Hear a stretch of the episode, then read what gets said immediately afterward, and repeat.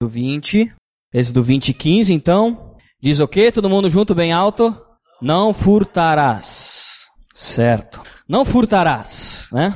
Vou dizer para vocês que esse é o mandamento que este mais um dos que a gente mais tem dificuldade e um que a gente mais peca. Aí vocês vão dizer, bah, me chama, você tá me chamando de ladrão? Quase isso, né? Quase isso.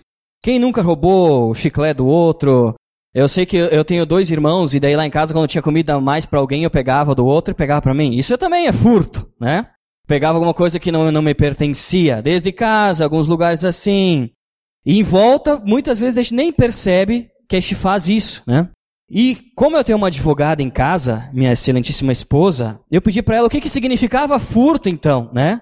E daí eu queria ler para vocês, porque ela me deu até o artigo de lei para gente aprender. Diz assim, ó, deixa eu abrir aqui. O furto é o artigo 155. Então, como vocês já viram o cara detento com as mãos para trás, ele chega assim, que o senhor foi preso por quê? 155. 155 é furto. Furto é tomar alguma coisa de alguém usurpiar, fazer sumir alguma coisa sem violência, sem que a pessoa perceba. Então, ah, tem aqui esse negócio, peguei, botei no bolso, ninguém percebeu. Aí depois fico como suspeito e as provas me indicam que fui eu, furtei. Além do furto, também tem o roubo. O roubo é o artigo 157. Esse a gente já ouviu falar, né? Foi preso pelo quê? 157. Roubo. O roubo já é diferente do furto, porque também é pegar alguma coisa de alguém com violência ou grave ameaça. Mais ou menos assim. Então, quando eu aponto a arma para alguém, quando eu faço alguma coisa, eu ameaço, tu me dá isso aqui, é um assalto, mão para cima, isso é um roubo, né? E também tem um outro artigo que a gente vai comentar hoje, que é o estelionato, que é 171. Você já ouviu falar do 171? 171 é estelionato. O que, que é o estelionato? Estelionato é, deixa eu ler aqui, ó. Estelionato é obter para si ou para outrem vantagem ilícita, em prejuízo dos outros. Então é Sempre que eu uso algo de alguém que não me pertence, para minha vantagem, para minha, para minha satisfação, para aquilo que eu quero fazer. Então, quando eu dou aquela, aquela enganada, dou aquela volta, isso é estelionato, artigo 171. Então, agora que vocês vão assistir TV, aqueles canais que só passa a desgraça, vocês já vão estar entendendo o que, que é furto, o que, que é roubo, o que, que é estelionato e assim por diante. Para vocês verem que isso não é novidade, já acontecia já naquele tempo lá do Antigo Testamento, em Êxodo. E aqui então, entrando já no oitavo mandamento, eu gostaria antes de fazer uma pequena recapitulação do que a gente comentou nos últimos dois. Que o primeiro é que nós vivíamos em uma cultura de morte, né, que era do roubo, que tirava a vida do outro, a sociedade decide quem vive e quem morre. Então, nós vivemos em uma cultura de morte. Esse é o sexto mandamento, de não matarás. Acho que é isso, né? Depois, não adulterarás, então, diz respeito à cultura do sexo livre. Que o sexo é o prazer máximo de toda e qualquer experiência. E que tudo que a gente faz é meio que voltado para isso, né? Hoje, então, nós vamos falar sobre o não furtar, e o é o terceiro mandamento curtinho que a gente tem, né? Naqueles mandamentos sociais que Deus deixou para que nós pudéssemos nos relacionar com os outros. E aqui tem algo que todo brasileiro conhece, que é a cultura do levar vantagem, né? Isso aí é de praxe. Se nós estivesse em outro lugar do mundo, talvez teria até dificuldade de explicar. Mas aqui não precisa muito, muito, muito nhenhenhé para falar que nós vivemos na cultura de levar vantagem. Do jeitinho brasileiro, famoso jeitinho brasileiro. Vamos dar um jeitinho aqui, vamos fazer uma coisinha colar, vamos dar um jeito aqui, né? Jeitinho brasileiro. E o brasileiro quer levar vantagem em tudo, porque se não leva vantagem em tudo, ou se não leva vantagem, ele é um idiota, é um mané. Né? E nós, querendo ou não, a gente vive num país que tem malandros demais. Essa que é a verdade. Inclusive, uma pesquisa que foi feita pelo Centro da Indústria Nacional foi, levantou uma pesquisa para ver o que, que a população brasileira entendia a respeito desse levar vantagem. Constatou que aproximadamente 86% da população brasileira acredita que o outro, se puder, vai tirar vantagem sobre ti. E se eu pedir para vocês levantarem a mão aqui e falar assim, ó, aí fora, vocês acham que se alguém puder tirar vantagem de alguma coisa, a pessoa vai tirar ou não vai tirar? Será que é, será que é mentira? Não, Michel. Eu estou naquela percentual de pessoas que acredita que os outros são amorosos, que eles não fazem isso, não, que eles devolvem o troco quando recebem a mais, né? Que eles deixam, não furam no trânsito, né? Assim por diante. Mais de 80% da população brasileira acredita que o outro vai tirar vantagem sobre ele que se puder e der uma brecha para aquele fulano ali, ele vai me passar para trás. E se eu for passar para trás, eu sou idiota. E eu não sou idiota, então eu vou tirar vantagem antes que ele tire de mim. Mais ou menos assim, né? Então, o cultuado jeitinho brasileiro, deixa eu passar para frente aqui. O cultuado jeitinho brasileiro, ele diz assim, ó, ele costuma ser usado para burlar regras, para furar filas, andar pelo acostamento e sempre sair melhor do que a pessoa que está do lado. Uma vez eu fiquei impressionante com essa questão de, de andar pelo acostamento, porque eu estava dirigindo e o sinal estava vermelho. E eu parei, estava uh, descendo aqui na Ramiro, Ramiro Barcelos, ali no Taquini ali, estava descendo e tinha isso aqui de espaço, mais ou menos, do meu lado para o cordão. E um motoqueiro, nada contra os motoqueiros, mas tudo bem, né? Ele não conseguia ver aquele espaço e ficar atrás de mim. Ele tinha que passar naquele, naquela frestinha. Porque se ele não passasse naquilo ali, ele não ia aproveitar aquele momento único de parar na minha frente, sendo que a sinaleira estava fechada. Então ele tinha que aproveitar aquilo ali. E assim é. Assim nós somos muitas vezes. Em questão até de trânsito, eu estava até comentando com algumas pessoas que eu estava indignado com o trânsito e como as pessoas elas não respeitam a faixa de segurança, os pedestres, e se atiram para cima de quando está andando, principalmente aqui no centro. E daí eu fico girando pelo centro também e eu percebi que eu sou um desses caras. Que assim que eu posso, que não tá vindo ninguém, eu pego e me atraco na frente. Isso não dá, né? Não dá. E nós muitas vezes a gente fica reclamando dos outros, que os outros estão errados, e nós praticamos a mesma coisa. Nós vivemos nesse jeitinho brasileiro de qualquer vaga de deficiente físico, eu estou estacionando, viu? De idoso também. Já saio mancando se precisar, né? E assim por diante. Nós vivemos assim. É, vivemos assim. Ou estou falando mentira? Então, infelizmente é assim. Mas furtar, então. Furtar, além de significar se apropriar de algo que não lhe pertence, pegar algo que não é meu, também tem como sentido, então, nesse mandamento, essa questão de não furtarás, também tem como sentido usufruir de algo sem pagar o devido valor. Pegar algo de alguém, né, sem dar o devido valor a alguém ou aquilo que foi pego. Então não é só fazer sumir com as coisas e, e deu. Não é só isso. Então, não furtarás tem todo esse sentido de pegar algo que não nos pertence e usar algo que não nos pertence, né? Mas como é que este rouba então? De que formas que este leva vantagem? E eu separei algumas que para mim, ah, eu acredito que no nosso nosso dia a dia a gente vê na TV, escuta e vive isso, que nós roubamos furtamos, né? Nos apropriamos de inúmeras formas das coisas que não nos pertencem. Nós roubamos a verdade quando nós mentimos. Roubamos a nossa família quando nós trabalhamos demais e não estamos presentes. Nós roubamos o direito que a nossa família tem da nossa presença, talvez de um pai, de uma mãe, de estar com os filhos. Os filhos eles perdem isso. Algo que é o direito deles, muitas vezes, causa do nosso trabalho e outros compromissos. Né? Nós roubamos trapaceando quando nós, tirando o direito de justiça. Quando a gente dá um jeitinho de passar outro para trás, fazendo algo, tornando que algo seja injusto para outra pessoa, né? Nós roubamos a felicidade de alguém quando enganando, quando enganamos. Aqui eu deixei um pouco meio forçado, né? Nós tiramos a felicidade de alguém, mas muitas vezes a gente destrói as pessoas. A gente ilude as pessoas com, com atitudes, com frases, com promessas, a gente engana as pessoas, né? Isso também é um roubo, a gente está roubando algo, né? Roubamos quando, roubamos quando tiramos a vida de alguém, a gente pega a vida de alguém, quando alguém tira a vida de uma outra pessoa, está pegando para si algo que não lhe pertence.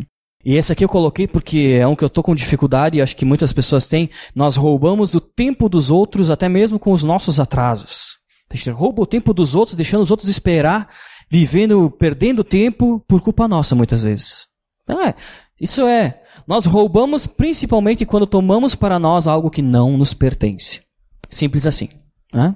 Então, e aqui a gente poderia fazer uma lista enorme, né? uma lista enorme. Mas o que, que tudo isso tem a ver com o Antigo Testamento? O que, que tudo isso tem a ver com os mandamentos, com o povo que estava acontecendo lá? E para entender um pouco melhor, é legal a gente voltar então para trás e falar sobre isso. Teocracia. O governo, naquele tempo, do povo que estava lá no Egito, que estava sendo formada uma nova nação, eles viviam um tipo de governo que hoje dificilmente existe. Existe no Irã, existe no Paquistão, na Arábia, Saudita, existem alguns outros países, mas é tipo, meio impossível quase de acontecer isso. Que é a teocracia, que é um governo direcionado por Deus. Então, Deus ele era o governador de tudo. Não tinha rei, não tinha prefeito, não tinha subprefeito, não tinha vereador, não tinha ninguém. Era Deus. Deus, ele era a principal autoridade daquele povo e daquela nação naquele momento. Isso se chama um governo teocrático, né? Teocracia. Que cracia é governo, teo é Deus, né? Então, hoje um exemplo prático de, de um governo teocrático é o sistema que existe no Vaticano, por exemplo. Lá na Itália, dentro da Itália, tem aquele pequeno país que é o menor, um dos menores países do mundo, o menor país, se não me engano, e ali o que o Papa falar está falado. É um governo religioso, né? Então, Teocracia é isso aí. O governo teocrático é o sistema de governo em que as ações políticas, jurídicas e até mesmo policiais são submetidas às normas de alguma religião. Como no Vaticano, então. Naquele momento da história, o pessoal ali, aquele povo que havia sido liberto da escravidão, eles viviam esse tipo de governo. E o que era extremamente claro na cabeça deles é que tudo pertencia a Deus. Deus mandava, desmandava e fazia tudo o que tinha que fazer lá. Tudo. E tinha algumas normas que são até bem interessantes, que eu não, não, não quero entrar muito a fundo nisso, mas assim, existia até o ano do jubileu, que significava, significava mais ou menos assim, que a cada 50 anos, por exemplo, explicando um pouco melhor isso, uh, Deus ele era o governador de tudo, das terras, de tudo, ninguém tinha quase nada, né? Era, tudo pertencia a Deus, inclusive as terras. E Deus ele permitia com que tu utilizasse aquela terra para o cultivo, para te plantar, para te comer, para o teu sustento. Só que a cada 50 anos, as terras elas eram, eram feito um novo sorteio, um novo um rodízio novo era feito e as terras eram passadas para outras pessoas, né? Não ficava a mesma pessoa com o terreno o resto da vida como é hoje. Hoje a terra tem valor por si só, pela sua posição geográfica, por aquilo que ela é por aquilo que eu posso plantar nela. Naquele momento no governo teocrático, quando que Deus era o dono da terra, a pessoa só tinha o direito de usufruir da terra para poder plantar algo e colher. Então era o que a terra produzia. Então até nisso Deus mandava, nem a terra pertencia ao povo, porque ela fazia um ciclo. Podia ser 50 anos ficava comigo, 50 anos vai ficar com outra pessoa, 50 anos ia ficar com outra pessoa. Além disso, o ano do jubileu, todas as dívidas eram pagas de certa forma. O cara que era escravo, quando chegasse nesse ano, ele era liberto. Não interessa se ele era escravo por cinco anos, por dez anos, por, por dois dias, no ano do jubileu, ele era escravo. E isso acontecia para que eles pudessem se lembrar que eles não pertenciam mais um ao outro, mas que Deus havia liberto eles da escravidão e que somente Deus estava acima do homem e que nenhum homem estaria acima de outro homem. Então, esse era o governo teocrático da época, sim. Talvez seja mais complicado, é melhor a gente explicar de uma outra forma, um outro dia talvez. Mas o que era claro então era que tudo pertencia a Deus. E nessa questão de tudo pertence a Deus, aqui a gente vai entrar na essência do oitavo mandamento, que é ser um mordomo das coisas que Deus nos deixou. Se tudo pertence a Deus, o que aquele pessoal tinha que fazer era administrar e cuidar do que Deus tinha, tinha entregue para eles, né? E da mesma forma, nós também hoje somos assim. Tem uma novidade para vocês. Talvez seja até meio duro de escutar, vou falar um pouco baixinho para não ferir as pessoas. Mas nada que a gente tem é nosso. Nada. Deus só nos deu para que a gente pudesse administrar algo que é dele. Nada é meu. Nada é meu. Tudo que eu tenho é porque Deus quis me dar para que eu pudesse cuidar e usufruir disso para as minhas necessidades, para aquilo que eu precisasse, para mim auxiliar outros, mas nada é meu. Por isso que quando eu vou morrer eu não vou levar nada, porque nada é meu mesmo. A gente vive muitas vezes correndo atrás de tantas coisas e esquece que Deus nos deixou o que é necessário para que a gente possa viver e nada é nosso. Nós, como cristãos, a gente tem que entender que tudo pertence a Deus. E que nós também somos mordomos, né? Daquilo que Deus nos deixou. Nós somos administradores do que Deus nos deixou. Em Salmos 15, versículo 16, então ele, isso é citado várias vezes na Bíblia e eu peguei aqui em Salmos, Salmos capítulo 15, 115, desculpa, 115, versículo 16. Ele dá, resume um pouco essa ideia, né? Diz assim, ó: Os mais altos céus pertencem ao Senhor, mas a terra ele confiou ao homem. Então Deus criou tudo. Criou tudo que este pode enxergar, tudo ele criou, toda a criação pertence a Deus. Mas Deus confiou ao homem a terra, a criação, para que a gente pudesse administrá-la, mas não administrar como a gente quer, como ele quer, conforme os desejos que ele quer, como ele deseja que seja administrado. E o que acontece muitas vezes é que nós não somos mordomos que espelham uma mordomia fiel, uma mordomia santa, uma mordomia daquilo que Cristo quer que este faça. Quando a gente não é um mordomo, a gente não cuida bem de algo que não é nosso. Quando a gente pega algo que não é nosso para um benefício próprio. Quando a gente pega alguma coisa sem pedir. O que, que, é isso aí? O que, que, é? Furto, né? Ou até estelionato. E roubo muitas vezes, a gente ameaça a Deus, né? Se tu não me dá, né? Então, nós pecamos muitas vezes, por quê? Porque nós não administramos aquilo que Deus nos dá da maneira que Ele quer, porque as coisas não são nossas. E até uma frase que eu cresci ouvindo do meu pai, que dizia que Deus só dá as coisas para quem sabe cuidar, né, pai? Ou eu vou falar isso aí. Deus só dá as coisas para quem sabe cuidar. Mais ou menos por aí também. Deus ele nos entrega as coisas, mas para que a gente puder, possa cuidar. Um filho Deus entrega aos pais, é um privilégio, mas para que a gente possa cuidar, né? Uma casa terra, pessoas. Se a gente for levar isso para a igreja, na liderança, um líder de célula, um discipulador, Deus confia aquela vida para aquela pessoa para que aquele outro então possa cuidar dela, possa administrar, conduzir. Deus dá esse privilégio para a pessoa e é isso que Ele nos dá. A capacidade e o privilégio de cuidar de algo que não é nosso, mas que a gente possa cuidar então da forma como Deus quer. E o nosso jeitinho brasileiro, a nossa cultura de levar vantagem, muitas vezes nos faz então pegar algo que não nos pertence, que pertence somente a Deus. E nessa questão da mordomia, eu gostaria de ver rapidinho com vocês três itens para que a gente possa não pecar mais nesse oitavo mandamento. Que o primeiro é cuidar. E ali eu gostaria que a gente abrisse então em Gênesis 2, Gênesis capítulo 2, versículo 15. O que, que diz aí? Quem que quer ler, por favor? Isso aí. Então Deus colocou o homem no jardim do Éden para quê? Para cuidar e cultivá-lo. Desde o início da Bíblia é assim. Então, o que Deus espera que este faça? Primeiro ponto, como mordomo fiel, como alguém que não quer utilizar algo que não é nosso, mas sim que é de Deus, já que todas as coisas pertencem a Deus, é cuidar. Assim como Adão, vocês lembram do Adão que a gente conversou na última vez sobre os dez mandamentos? Aquele cara romântico, que a primeira frase que ele falou é: você é osso dos meus ossos, carne da minha carne. Vocês lembram? De... Esse é mesmo Adão, que ele é o cara ali, né? Primeiro homem.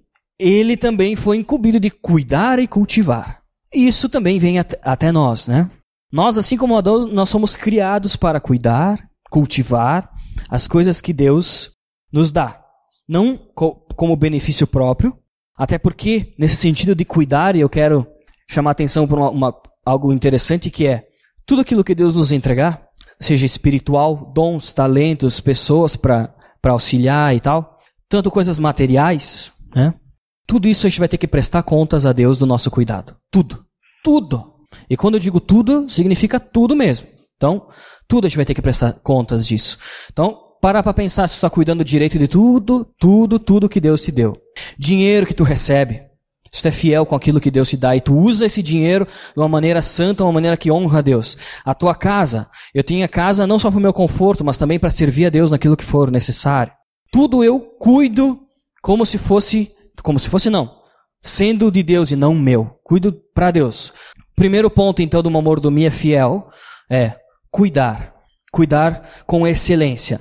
Segundo ponto é trabalhar. Em trabalhar eu gostaria de abrir em Efésios capítulo 4, Efésios 4, versículo 28 e 29. E aqui, Paulo dá uma chicoteada em Efésios 4, 28 e 29, ele diz bem assim, ó, Paulo. O que furtava, não furte mais. Antes trabalhe. E aqui para nós gringo, né? É bem assim, falando sobre o trabalho. Se tu trabalhar menos que 8 horas, tu é considerado vagabundo. Que na serra é assim mais ou menos, né? Se trabalhar sete horas, vagabundo. Se, se tu trabalhar um jovem, trabalhar oito horas e não estudar, não fizer uma faculdade, vagabundo também. Tem que estudar, se formar. Então, Paulo ele meio que concorda com isso. Ele diz assim: antes trabalhe, a gente precisa trabalhar. O que furtava não furte mais, antes trabalhe, fazendo algo de útil com as mãos, para que tenha até o que repartir com quem estiver em necessidade. Então eu quero primeiro chamar a atenção para a questão de trabalhar, né? Ele diz assim: o que furtava, não furte mais. Antes, trabalhe, fazendo algo de útil com as mãos. Pessoal, a gente precisa realmente trabalhar como é na nossa cultura. Muitas vezes a gente sacrifica tudo aquilo que a gente tem e pessoas e tal pelo trabalho. Não é bem assim. Mas sim, nós precisamos trabalhar. E nessa questão do trabalho eu quero chamar a atenção para o nosso testemunho e pedir para vocês como é que é o nosso testemunho no trabalho. Porque uma coisa que é muito triste hoje é que ser cristão, ser evangélico é quase sinônimo de ser caloteiro. É isso aí. Ser cristão, ser evangélico é, não vou dizer ser ladrão, mas a maioria quase pensa que nós somos, a gente peca diretaço nisso aqui. Não pagar o carnezinho, sabe? Bem assim. É isso que o mundo pensa lá fora. E muitas vezes no nosso trabalho, ao invés de dar um testemunho fiel de alguém que administra muito bem o que Deus nos deu, até mesmo o trabalho, a gente peca no oitavo mandamento, dando mau testemunho através do nosso jeitinho brasileiro, dando, sonegando um imposto aqui, fazendo uma coisa assada aqui do outro lado, né? E hoje a gente vive algo assim. Eu até estava pensando um pouco sobre o que nós, nossa cultura faz que o que a gente faz mais ou menos assim, ó, para vocês verem como esse tema é muito presente. A começar pelos nossos políticos corruptos.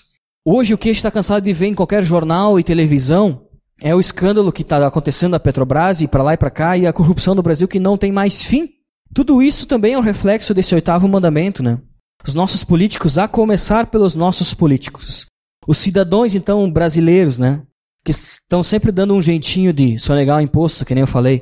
Nós sempre damos um jeito de não pagar para o governo aquilo que o governo merece e o que o governo exige, e o governo sempre dando um jeito para apertar um pouco mais nós para ganhar um pouco mais. Em favor, em troca de dizer que vai fazer algo para a sociedade, para quem realmente precisa, e o que a gente está cansado de ver é que quem realmente enriquece não é, não é aqueles que não têm nada, mas é aqueles que estão no poder, né? Então, Aqui também os patrões e líderes e chefes e assim, supervisores de, de empresas e tal, que muitas vezes até mesmo exploram seus colaboradores, colocam um monte de funções em cima de uma pessoa só. Tudo em favor do lucro, tudo em favor do, da vantagem de ter mais dinheiro. Né? Os funcionários, então, não vou nem dizer, porque a gente tem uma estatística que diz que quem trabalha em escritório fica em média duas horas no Facebook por dia.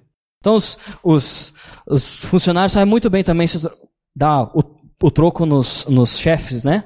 Matando o tempo. Ah, matar um tempo ir no banheiro aqui, fazer uma coisa assada ali, Facebook, não sei o quê. Fora aqueles que levam para casa a coisa que é da empresa, né? Mas isso não vamos nem entrar em detalhes, né? Então, gente, a gente precisa trabalhar. Como o apóstolo Paulo diz, aquele que furtava não furte mais, antes trabalhe fazendo algo de útil com as mãos. A gente precisa fazer algo de útil. E além de ser fiel no nosso trabalho, dar testemunho por meio do nosso trabalho dar um testemunho que mostra que nós não agimos dessa forma do jeitinho brasileiro, que nós somos diferentes dessa cultura de levar vantagem, que nós trabalhamos e fizemos tudo para Deus e não para nós mesmos. E a gente faz com excelência, porque caso contrário, a gente vai estar pecando. E aqui, nessa questão também de exemplo de cristãos, um pastor amigo meu, ele disse uma vez que ele foi no banco acertar não sei o que, e o cara perguntou para ele, qual que é a tua profissão? Ele falou, olha, eu sou pastor. E o cara ficou assim, né? Nossa fama não tá boa. Vocês sabem disso. Nossa fama não tá boa. Aí ele disse assim: Eu sou pastor, mas sou dos bons. Viu? E ele era. Eu, eu conheço ele, eu sei que ele é um cara íntegro. Mas tá bem assim mesmo. Então, primeiro item: cuidar de tudo aquilo que Deus nos der. Segundo item: trabalhar com excelência, trabalhar para fazer, fazer o melhor, fazer as coisas para Deus e dar bom testemunho e não agir como o mundo age. Terceiro e último ponto, então, é compartilhar. Terceiro ponto de ser um mordomo, alguém que administra as coisas que Deus nos deu de uma forma uh, perfeita aos olhos de Deus, é compartilhar. E aqui a gente pode até continuar o versículo de antes, que diz assim, em Efésios ali, 4, 28 e 29. O que furtava não furte mais, antes trabalhe fazendo algo de útil com as mãos, vírgula para que tenha o que repartir com quem estiver em necessidade. Ser alguém que administra bem tudo aquilo que Deus nos dá é alguém que não trabalha só para si, é alguém que não junta as coisas só para si, é alguém que não vive na cultura egoísta ali fora, que é baseado em tudo no meu umbigo. Né? Ser um mordomo fiel também quer dizer compartilhar, dividir, doar os recursos que Deus nos der. Isso é ser um mordomo também fiel. Vamos abrir em Timóteo, 1 Timóteo 6, e a Bíblia ela é também cheia sobre essa questão de, de pensar no próximo, de, nessa questão de compartilhar com o próximo. E aqui também a gente tem um, um grande exemplo, 1 Timóteo 6, versículo 17 até o 18. Diz assim, ó, vou colocar aqui na tela. Ordene aos que são ricos no presente mundo que não sejam arrogantes nem ponham sua esperança na incerteza da riqueza, mas em Deus, que de tudo nos provê ricamente, para nossa satisfação. Ordene-lhes que pratiquem o bem, sejam ricos em boas obras, generosos e prontos para repartir. Sabe por que muitas vezes a gente não reparte aquilo que Deus nos dá? Porque a gente não confia que Deus vai nos dar aquilo que a gente realmente precisa. Você sabe por que muitas vezes a gente passa os outros para trás? Porque muitas vezes a gente não acredita que Deus vai suprir as nossas necessidades. Você sabe muito bem porque, mesmo cristãos, a gente vive nessa cultura do jeitinho brasileiro? Porque bem lá no fundo a gente não confia plenamente em Deus. Não compartilhar e viver dessa forma como o mundo vive simplesmente é um reflexo de que nós não somos dependentes de Deus e que a gente não confia que Ele pode prover tudo aquilo que a gente precisa. Pelo contrário, se precisar passar alguém para trás, para que a gente possa ter o que a gente quer, a gente vai fazer. Eu tenho que garantir o meu. Primeiro o meu, depois nós pensamos no outro. Nós, como cristãos, a gente não, não deve fazer isso. Não tem que pensar assim. Pelo contrário, né? nós temos que cuidar, trabalhar, para ter até mesmo que compartilhar com os outros. Não é para nós. Tudo que Deus nos dá não é para nós. É até mesmo para compartilhar com os outros. Algo que me chamou muita atenção quando eu estava pensando sobre isso é que o mundo diz uma frase que todo mundo conhece, que é a seguinte: a ocasião faz o, a ocasião faz o ladrão. Ah, a porta do carro estava aberta, com a chave dentro, aí eu, pá, o cara estava passando fome, foi lá e roubou uma galinha, né? Roubou um leite no mercado. Uh, assim por diante, a ocasião faz o ladrão. É o que a gente escuta muito. Se nós sabemos que a ocasião faz o ladrão, qual que é o, objetivo então do cristão? Qual que deve ser a atitude do cristão? O que nós, como cristãos, a gente tem que fazer? De que forma que a gente tem que agir? Nós temos que combater o quê? A ocasião. Nós, como cristãos, a gente tem, não vou dizer o dever, mas a necessidade de combater a ocasião. De ser mordomos fiéis de tudo aquilo que Deus nos dá e não fazer com que os outros roubem, furtem e façam até estelionato. Pelo contrário, a gente tem que estar pronto a dar, perceber o outro, auxiliar o outro, para que a ocasião não venha acontecer. Vocês entenderam o que eu quero dizer? combater antes da necessidade chegar, para que outros não tenham que pecar. Esse pode ser um dos nossos objetivos: estar com os olhos abertos, fiéis a Deus, olhando para o mundo como Deus olha, para as pessoas como Deus olha, e combatendo a ocasião, para que ninguém tenha necessidade mais de furtar. Nós somos responsáveis pelos nossos familiares, nós somos responsáveis pelas pessoas que estão aqui nessa igreja, um com os outros, nós somos responsáveis também com as pessoas que estão ao nosso redor ali no mundo, com aquilo que Deus nos der, com as possibilidades que este tem, nós devemos combater a ocasião. Um resumo para esses três itens veio de um teólogo britânico que, que é John Wesley, um teólogo britânico muito importante no avivamento que aconteceu na Inglaterra no século XVIII, e ele dizia assim, ó, trabalhe tanto quanto você puder, economize tanto quanto você puder, e compartilhe tanto quanto você puder. Essa deve ser nossa essência como cristão, resumindo esse cuidar, trabalhar, compartilhar, né? Trabalhe tanto quanto você puder, economize tanto quanto você puder, compartilhe tanto quanto você puder. Assim a gente vai estar evitando que nós possamos pecar nesse oitavo mandamento, né, de furtar, porque a gente vai estar cuidando do que tudo que Deus nos deu ignorando o jeitinho brasileiro que acontece na nossa sociedade de tirar a vantagem sobre o outro, de pegar algo que não é nosso e usufruir para o nosso bem, nós vamos estar trabalhando e dando um bom testemunho daquilo que a gente faz, e a gente vai estar compartilhando tudo aquilo que Deus nos der.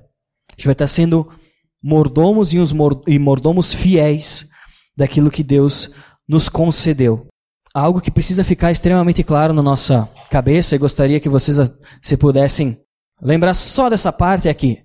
Toda desobediência a Deus, no caso, desobedecer até mesmo o oitavo mandamento, toda desobediência a Deus é um furto à sua glória. Sempre que a gente desobedece a Deus, sempre que a gente faz algo que não é da vontade dele, age como ele não quer que a gente haja, a gente está furtando a glória dele. E se alguém pode furtar até mesmo a Deus, que dirá o que pode fazer com os outros? Algumas perguntas de aplicação. Tenho sido eu um mordomo fiel, então, com tudo que Deus tem me dado para administrar? Eu tenho cuidado muito bem de tudo que Deus tem me dado, da família que Ele me deu, da estrutura do lar que eu tenho, casa, carro e dinheiro, e o salário, o trabalho. Eu tenho administrado tudo isso para a honra e para a glória de Deus? Ou eu uso mesmo para mim, como eu quero, e nem peço para Deus como é que Ele quer que seja feito? Eu vivo a cultura do levar vantagem? Se puder passar naquela brecha, eu, motoqueiro, passar ali, vou passar. Se eu puder sonegar um imposto, vou sonegar. Se puder passar alguém para trás para que eu fique primeiro na fila, vou fazer. Eu vivo essa cultura? De alguma forma eu vivo essa cultura levar vantagem? Terceira e última pergunta. Tenho eu trabalhado para o meu sustento, mas também para a necessidade do outro? Ou eu trabalho só para mim mesmo? Só para mim. Não sobra dinheiro nem para contribuir aqui com a aliança. Não sobra. Trabalho é só para mim que eu trabalho. Só porque eu quero. Só porque eu quero ter, porque eu quero fazer. Eu ajo assim? Vocês agem assim?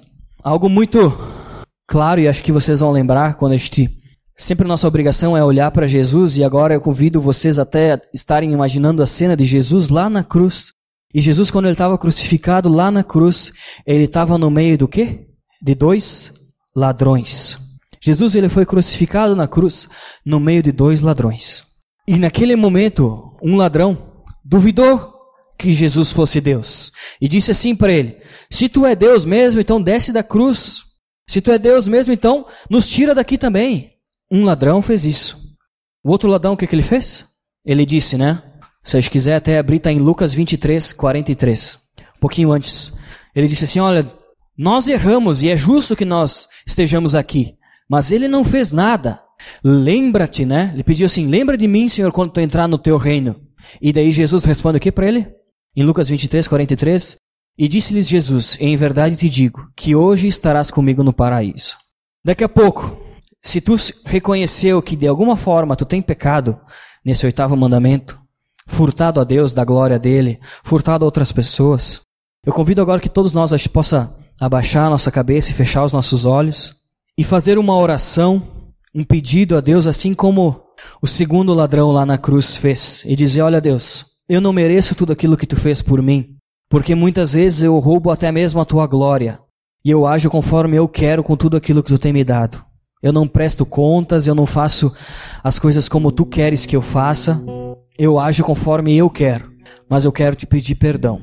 Quero te pedir perdão por aquilo que eu tenho te furtado, ou por aquilo que eu tenho furtado dos outros, por ter vivido como o mundo vive, numa cultura egoísta de levar vantagem em tudo. Se o Espírito Santo mostra alguma coisa no teu coração, alguma coisa que precisa ser mudada, então conversa, conversa com Ele, conversa com Deus.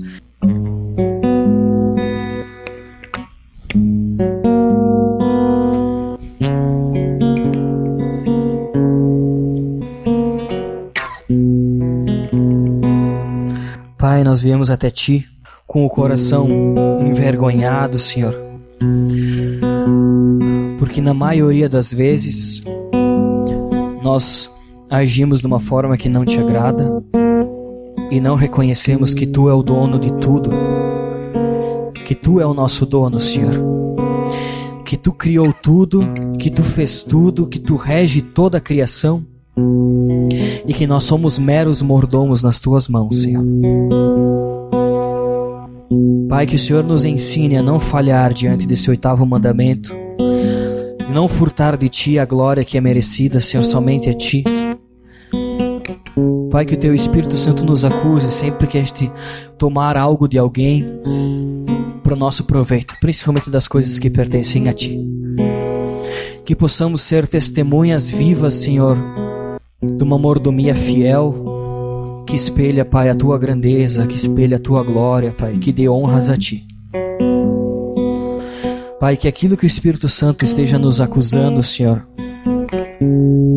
não seja somente para agora, mas que haja transformação, que haja mudança.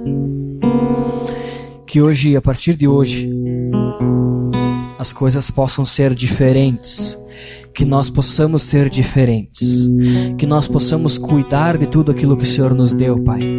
Sermos gratos, Pai, por tudo aquilo que o Senhor nos deu e não menosprezar aquilo que tu tem nos dado, Senhor. Ser mal agradecidos com o teu cuidado.